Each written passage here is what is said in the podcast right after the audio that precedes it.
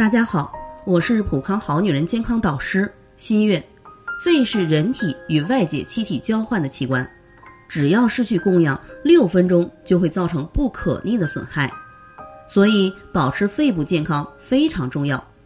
肺机能下降会引起很多症状，比如肺主呼吸、咳嗽、咳痰、胸闷气短、低热盗汗等，都可能与肺不好有关。二、肺主皮毛。因此，我们皮肤的润泽度、毛发的柔顺度都需要肺气的濡养。肺机能下降，就会出现皮肤粗糙、干燥、毛发干枯等。第三，肺开窍于鼻，所以鼻炎、鼻窦炎、经常感冒等也跟肺有关。肺喜湿恶燥，脾肺虚的患者容易出现皮肤干燥、瘙痒的情况，秋冬两季更明显。第五，肺与大肠相表里。所以，肺气虚的患者会影响大肠的消化功能及蠕动功能，出现大肠无力、排便不畅。肺不好，在饮食上该怎样调理呢？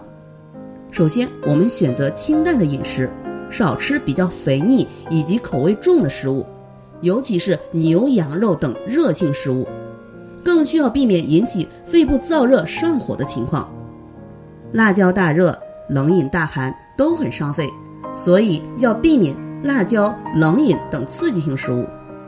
白色入肺经，所以应多吃一些白色的食物来润肺养肺。我们最常吃梨，尤其是物美价廉的砀山梨。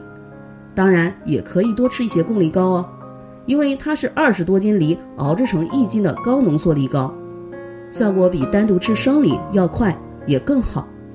因为配料只有梨。所以可以当成食物来长期调理，以改善肺部慢性问题，以雾霾给我们带来的伤害。在这里，我也给大家提个醒：您关注我们的微信公众号“普康好女人”，普黄浦江的普康健康的康，添加“普康好女人”关注后，点击健康自测，您就可以对自己的身体有一个综合的评判了。健康老师会针对您的身体情况做一个系统的分析，然后给您指导建议。这个机会还是蛮好的，希望大家能够珍惜。今天的分享到这里，我们明天再见。